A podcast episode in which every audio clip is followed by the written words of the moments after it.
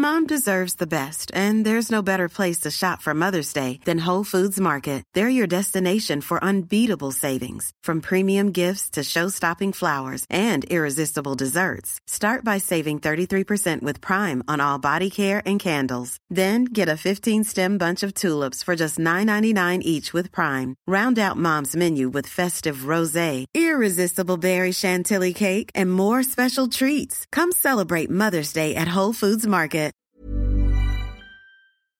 10 euros offerts et votre premier dépôt doublé avec le lien en description. Les amis, bienvenue, j'espère que vous allez tous très bien, très très content de vous retrouver pour cette nouvelle vidéo, oh, ça fait un peu bizarre, ça fait longtemps, ça fait deux semaines, deux semaines absolument fantastiques que j'ai passé au Japon, euh, j'en ai parlé dans une des dernières vidéos, voilà c'était un voyage euh, génial, je vous fais le récap en fin de vidéo, j'ai plein d'images euh, trop cool à vous montrer, mais en attendant, en attendant, pour lancer la semaine, bon bah je vous propose ce focus sur Paris Saint-Germain, Milan AC, AC Milan, le match de mercredi qui est déjà vital pour la qualification pour les deux équipes. Un match que j'attends extrêmement relevé, je pense au moment du tirage au sort dans ce groupe F, c'était pour moi l'affiche pas seulement de ce groupe, je vais dire l'affiche de la phase de groupe de Ligue des Champions, tout groupe confondu. Peut-être certains mettraient euh, Bayern United ou Real Naples devant. Pour moi, c'était vraiment, ou PSG Newcastle peut-être. Bon, c'était vraiment ce PSG AC Milan. Et peut-être aujourd'hui, ça a un petit peu changé. En tout cas, il y a beaucoup de choses à dire. Et c'est un match qui est pas facile à cerner. Donc, on va procéder équipe par équipe. Je vous fais mon prono, bien sûr, sur cette partie, sur cette rencontre en fin de vidéo. Et puis après, euh, le débrief japonais. J'ai hâte. Ça va être trop cool. On est parti. On est parti sur l'AC. La question pour moi, du coup, après ce début de saison, que vaut vraiment cet AC Milan? AC Milan qui a été battu par la Juve hier soir dans un match que j'ai regardé au bout de cette frappe contrée de Manuel Locatelli, déviée par Kronic, ils ont perdu à la maison 1-0 et donc, et donc ils ont aussi perdu leur trône de leader parce que l'Inter l'avait emporté la veille il me semble, ce qui fait qu'ils sont désormais à un petit point de leurs rivaux de la ville de Milan. Et on a un tiercé d'ailleurs Juve Milan Inter qui se tient en deux petits points. Comme d'habitude la série A toujours aussi euh, compétitive, intense et kiffante à suivre. Et en Ligue des Champions, lors de première journée, deux matchs nuls, 2-0-0 d'ailleurs, contre Newcastle et contre Dortmund. Ce qui fait qu'ils sont troisième du groupe à une longueur du PSG. Voilà, deux points au bout de deux journées. Ça avait super bien commencé pour eux cette saison. Euh, je les voyais très très forts. Ils avaient fait un super mercato malgré la perte de Tonali. Ils s'étaient renforcés à peu près dans toutes les zones. J'étais vachement élogieux sur leur qualité athlétique, notamment l'arrivée de Ruben Loftus-Cheek. Euh, bien sûr, on a toujours des gars comme Tomori, mais Rafael Leo qui a marqué ce but fantastique contre la Roma. Dans l'ensemble, une équipe que j'avais trouvé vraiment plus équilibrée désormais côté gauche, mais aussi côté droit avec Loftus-Cheek, Pulisic. On a été très très élogieux sur leur qualité en début de saison.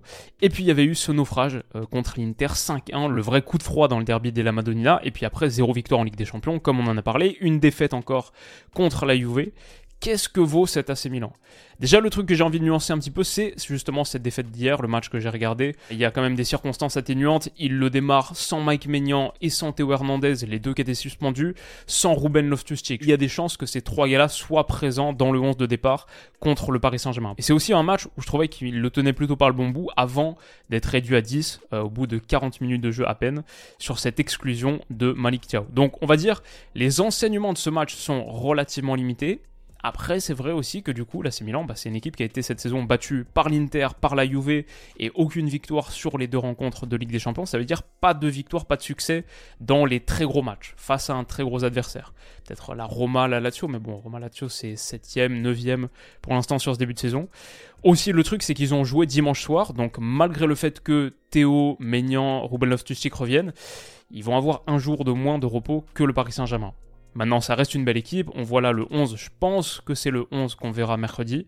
Toujours cette grosse, grosse qualité de projection sur le côté gauche, mais aussi désormais beaucoup plus de volume sur le côté droit. Bon, on a vu contre Newcastle, un match où ils ont fait 0-0. Franchement, ils auraient dû nettement l'emporter. Ils se sont procurés tout un tas de situations, notamment, notamment, grâce à cette qualité de percussion dans les grands espaces aussi, grâce au petit jeu intérieur qu'ils trouvent, et aussi le cas contre la Juve, des petits décalages à l'intérieur du jeu avec euh, la pertinence de ces appels intérieurs. Moi, je trouve que c'est une équipe qui joue plutôt bien en ballon, qui a peut-être manqué un petit peu de réussite dans ses grandes confrontations. Mais voilà, contre Newcastle, comme on en a parlé à l'envie à l'époque, 25 tirs à 6, 9 tirs cadrés à 1. Voilà, deux petits points seulement, mais un gros morceau qui se présente en face du Paris Saint-Germain. Pour le PSG, un peu la même question, j'ai envie de dire, qu'est-ce que vaut vraiment ce PSG-là Où en est Paris? On les avait quittés sur, oui, 7 gifles prises à Newcastle du côté de St. James Park, 4 buts à 1. Mais derrière, ils ont plutôt bien rebondi, le visage très fermé de Luis Enrique, de Kylian Mbappé à la suite de cette défaite, mais derrière, ils ont plutôt bien rebondi avec deux succès contre Rennes à Rennes 3-1 et contre Strasbourg, euh, là juste il y a quelques jours, 3-0.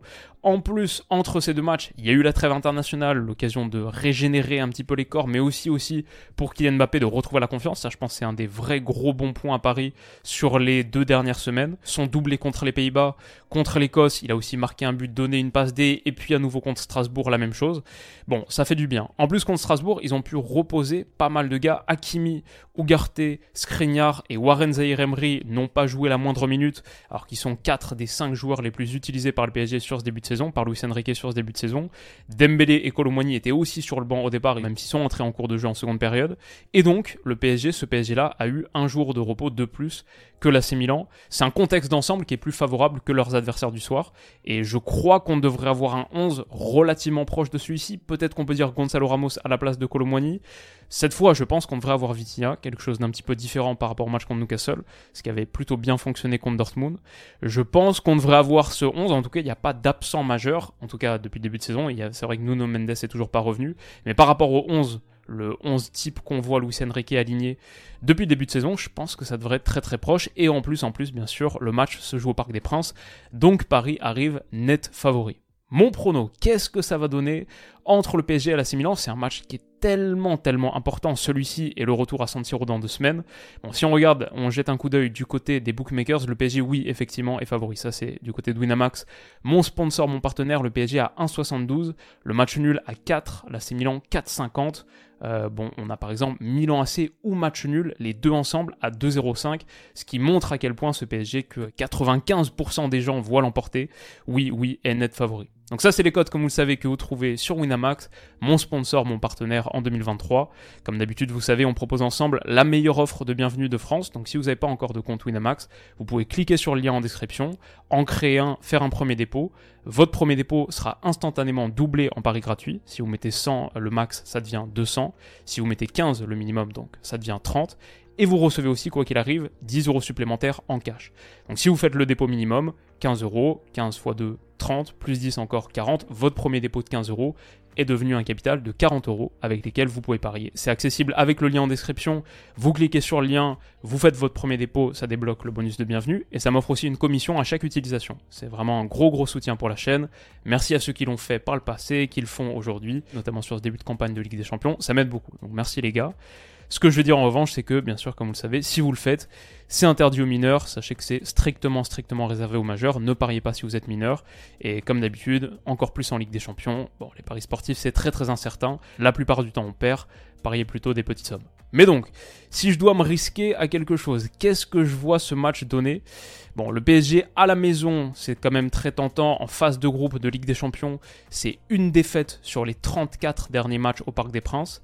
27 euh, victoires dans l'eau. Et oui, au vu de tous les éléments qu'on a présentés, ouais, c'est vrai que le Paris Saint-Germain arrive quand même favori. Je trouve que cette cote est relativement logique. Maintenant, peut-être euh, l'esprit contradicteur slash euh, joueur, j'ai envie de tenter quelque chose d'un petit peu différent. Je me dis, Milan sera très différent de celui qu'on a vu, en tout cas que j'ai vu hier soir contre la Juve. On a parlé des retours de Théo Hernandez, de Mike Maignan, peut-être de Ruben Loftus-Cheek, mais aussi juste ils seront à 11 contre 11, je crois, sur la plupart du match, on verra. Ce sera un très très gros match de foot. Le J3 et J4, c'est tellement important en phase de groupe de Ligue des Champions. Et le PSG a eu l'habitude de jouer gros là-dessus. Je me souviens en 2018 contre Naples, 2020 euh, contre Leipzig. Il y a eu des moments très très costauds où ça a été un petit peu compliqué, mais où ils s'en sont sortis. Mais voilà, Milan, je pense que c'est encore au-dessus de ces adversités-là, les adversités de l'époque. Attention à pas les prendre de trop. Attention sur ces gros matchs de Ligue des Champions. Pas forcément sur l'AC Milan vainqueur, mais attention sur ces gros matchs de Ligue des Champions où ils ont montré, même la saison dernière, qu'ils avaient du répondre. C'est quand même une équipe qui sort d'une demi-finale de Ligue des Champions. Et c'est une équipe qui a besoin de prendre des points tout court, au moins deux et sans doute 4 dans cette double confrontation pour se qualifier. Et comme c'est la manche 1 du duel, je vois peut-être quelque chose de moins ouvert que ce qu'on verra au retour. Donc pour toutes ces raisons, je me dis que le match nul à 4, c'est quand même assez tentant. Si je dois partir sur un score, peut-être que le 1 partout à 6,50, ce qui est, il me semble, euh, le score le plus probable quand on les regarde tous, ouais. Le 1 partout à 6,50 et en tant que buteur, euh, côté Paris Saint-Germain, je crois qu'il est revenu en grande grande forme et il aura des espaces. Oui, Kylian Mbappé à 2,05. Bon, beaucoup de gens partent là-dessus, mais 2,05, ça c'est tentant. On peut peut-être tenter ça même euh, tout court, juste ça. Et euh, côté milanais, alors ouais, il y a Rafael Léo et Rafael Léo il a 4,60, c'est pas mal. Mais je vois bien un petit truc, le Théo Hernandez à 14,50 dans un, doublé de buts très équipe de France. Peut-être encore plus fou, mais le premier but de la carrière parisienne d'Ousmane Dembélé. Je pense que ça fait un moment qui doit arriver. Mais voilà, tout ça c'est du bonus. Le vrai truc que je tente, c'est le match nul entre ces deux formations à 4, qui n'est pas un mauvais résultat pour les deux. Paris resterait dans le duo de tête et l'AC Milan de son côté resterait invaincu en Ligue des Champions en prenant un point au parc, ce qui est une belle performance à faire dans ce groupe. Donc voilà, le match nul entre les deux, c'est mon prono. Donnez-moi le vôtre en commentaire, peut-être un truc encore plus osé encore, parce que finalement je ne sais pas à quel point on s'est mouillé, même si c'est vrai quand même Bon, si je devais apparaître la maison, oui, plutôt le PSG, c'est vrai, là on tente un petit truc aussi. Mais donnez-moi votre prono osé dans les commentaires. Et rendez-vous demain pour euh, ma vidéo complète des pronos de chaque match de cette troisième journée de Ligue des Champions, comme on fait d'habitude. Voilà, elle arrive demain. Alors maintenant, pour ceux que ça intéresse, on va plus parler foot. Euh, quelques minutes pour euh, vous raconter mon expérience du Japon. Franchement, trop trop cool, je suis rentré samedi. Il y a encore un petit peu de fatigue liée au grand déplacement, au grand voyage. Mais c'était deux semaines très très diverses, variées et deux des plus belles semaines de ma vie. Franchement, c'était ma première fois au Japon. Je l'avais jamais fait. On a beaucoup été en Asie, Thaïlande, euh, Cambodge, Vietnam. Plusieurs euh, beaux beaux voyages, mais celui-ci était euh, très très spécial. Donc c'était avec ma copine, on a fait Tokyo d'abord pendant 3-4 jours. Ensuite on est allé du côté de Kyoto, ancienne capitale impériale, très très différent, mais magnifique. Osaka, qui est une ville euh, intense, euh, déjantée, où on mange super bien. C'était génial aussi, j'ai adoré. Je pensais pas que j'aimerais autant, c'était hyper hyper cool. Et on a fait une nuit dans un ryokan, qui est une forme d'auberge traditionnelle, euh, vers Shuzenji, donc pas du tout un coin que je connaissais. Ça, c'était absolument superbe. Et puis on a fini sur trois derniers jours à Tokyo de nouveau, avant de prendre l'avion pour rentrer. Alors franchement, très très dur de synthétiser ces deux semaines en quelques minutes. Mais si je devais peut-être ressortir des petits points saillants, mes, mes petites analyses euh, du Japon. je dirais trois trucs. Le premier, euh, assez dingue, c'est un pays qui est hyper riche, hyper moderne, euh, c'est un vrai pays du nord économique entre guillemets, et pourtant, et pourtant, malgré ça, je trouve qu'il est vraiment dépaysant. Visuellement, il y a déjà des choses très spéciales, mais je pense que c'est aussi juste une question culturelle, parce qu'il y a une vraie culture, il y a une vraie culture japonaise qui est tellement forte, riche bien sûr, mais unique. Je crois que ça ressemble à aucun autre endroit dans le monde. Que ce soit le Japon hyper moderne et un petit peu parc d'attractions, moi je, je suis un grand grand fan de l'esthétique cyberpunk en général, les néons, etc. Ouais, le Japon la nuit, bon là c'est à Osaka, Tokyo aussi, c'est vraiment un délire, mais aussi ce Japon euh, traditionnel qui est tellement, tellement spécial, serein. C'est vraiment un pays qui ressemble à un petit euh, onsen, un bain euh, public avec l'eau de la source locale dans lequel tu peux aller. c'est dans une rue entre guillemets. C'est là, c'est vers Shuzenji justement. C'est tellement, tellement spécial, avec une vraie richesse naturelle. C'est hyper vert en général. Et en même temps, tu as des villes comme Osaka, que je trouve, c'est pas une ville très très connue. Pourtant, je crois que c'est la neuvième plus grande ville du monde. Il y a 19 millions d'habitants. Franchement, je crois que ça va me prendre du temps de digérer toutes les expériences, tous les trucs spéciaux qu'on y a vécu. La deuxième chose, un truc assez connu, mais vraiment à quel point l'espace public est propre. Il euh, n'y a rien qui traîne et il n'y a même pas de poubelle. La plupart du temps, il n'y a pas vraiment de poubelle dans les rues. Donc tu dois mettre euh, les trucs dans ton sac avec euh, un petit sac en plastique peut-être. Mais c'est tellement, tellement soigné, ordonné. Clair aussi, les transports en public, c'est, je trouve, très très simple à prendre malgré le fait qu'il y ait certaines stations où il y a 32 sorties. Genre à Osaka, la, la station centrale où on est sorti, il y avait 32 points où, par lesquels tu peux rentrer ou sortir de la station. Donc c'est un vrai labyrinthe, mais toujours très bien organisé, indiqué. Mais il y a aussi euh, voilà, les trottoirs qui sont euh, impeccables. Un truc aussi un peu sous-côté, il y a des toilettes de partout, des toilettes publiques de partout. Et c'est pas forcément euh, le thème le plus abordé, j'ai l'impression, ou sexy entre guillemets. Mais quand t'es touriste, c'est tellement utile. Puis on est tous humains, tellement, tellement génial. Je trouve en Europe, on a un vrai train de retard par rapport à ça. Juste un espace clair, clean, et puis juste beau. Visuellement, je trouve qu'il y a vraiment une esthétique entre euh, la culture dont on a parlé, la nature, parfois les deux en même temps. Tokyo, par exemple, je trouvais que pour une ville de 39 millions d'habitants, la plus grande ville du monde, méga mégalopole, bah, en fait c'est hyper vert. Il y a vraiment euh, des arbres de partout. Un bel alliage de euh, bleu et de vert aussi. Ça, c'est le Ryokan où on a été. Ouais, juste, enfin, je sais pas, c'est un, délire quoi. C'est tellement, tellement beau. Tout est beau, que ce soit dans l'esthétique des objets ou bon, des, des paysages. C'est vraiment un endroit que j'ai trouvé euh, visuellement magnifique et saisissant. Et puis enfin, ça c'est pour moi un point très très important, culinairement, euh, c'était hors norme. Je crois que le Japon, après c'était déjà le cas, j'étais déjà un très très gros fan de euh, cuisine japonaise, mais pour moi culinairement c'est le top du top, c'est mon ma cuisine numéro une parce qu'elle est tellement riche, variée, savoureuse.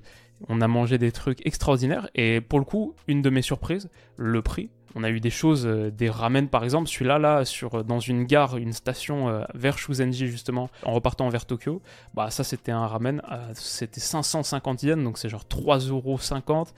C'était un des trucs les plus incroyables que j'ai mangé de ma vie. Souvent, souvent, on est sorti de resto, genre là, ce menu soupe miso, katsudon, on est sorti de resto, on s'est dit, waouh, ça fait partie des meilleures expériences culinaires de nos vies. Et ça, c'était genre 8 euros, un truc comme ça. Donc, je sais pas, j'avais cette vision du Japon cher mais dans l'ensemble, c'était plutôt pas le cas.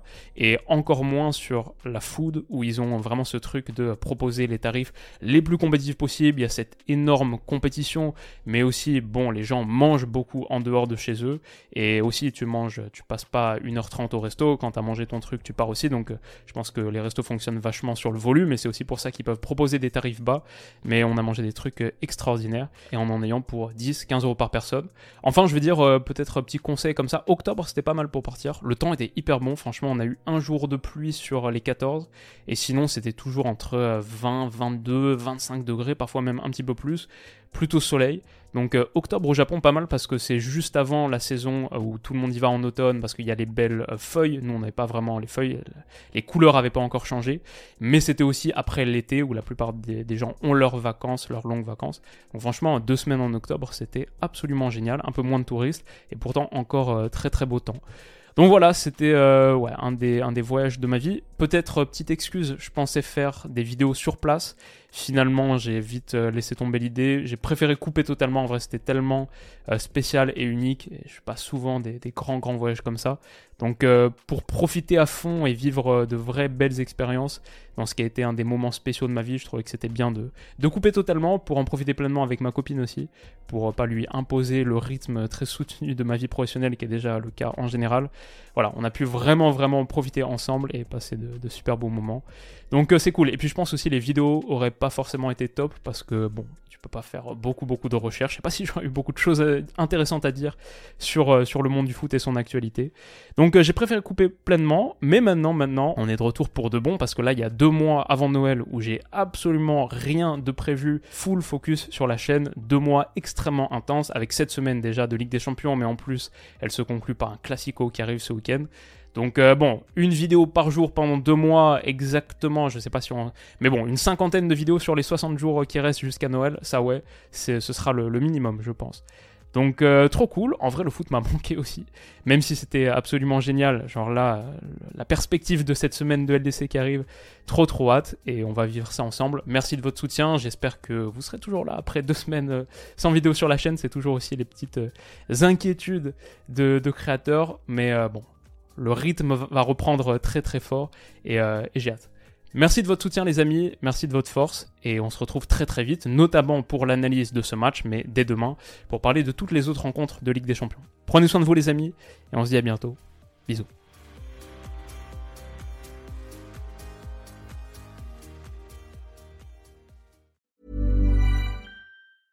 Mom deserves the best, and there's no better place to shop for Mother's Day than Whole Foods Market. They're your destination for unbeatable savings, from premium gifts to show-stopping flowers and irresistible desserts. Start by saving 33% with Prime on all body care and candles. Then get a 15-stem bunch of tulips for just $9.99 each with Prime. Round out Mom's menu with festive rosé, irresistible berry chantilly cake, and more special treats. Come celebrate Mother's Day at Whole Foods Market.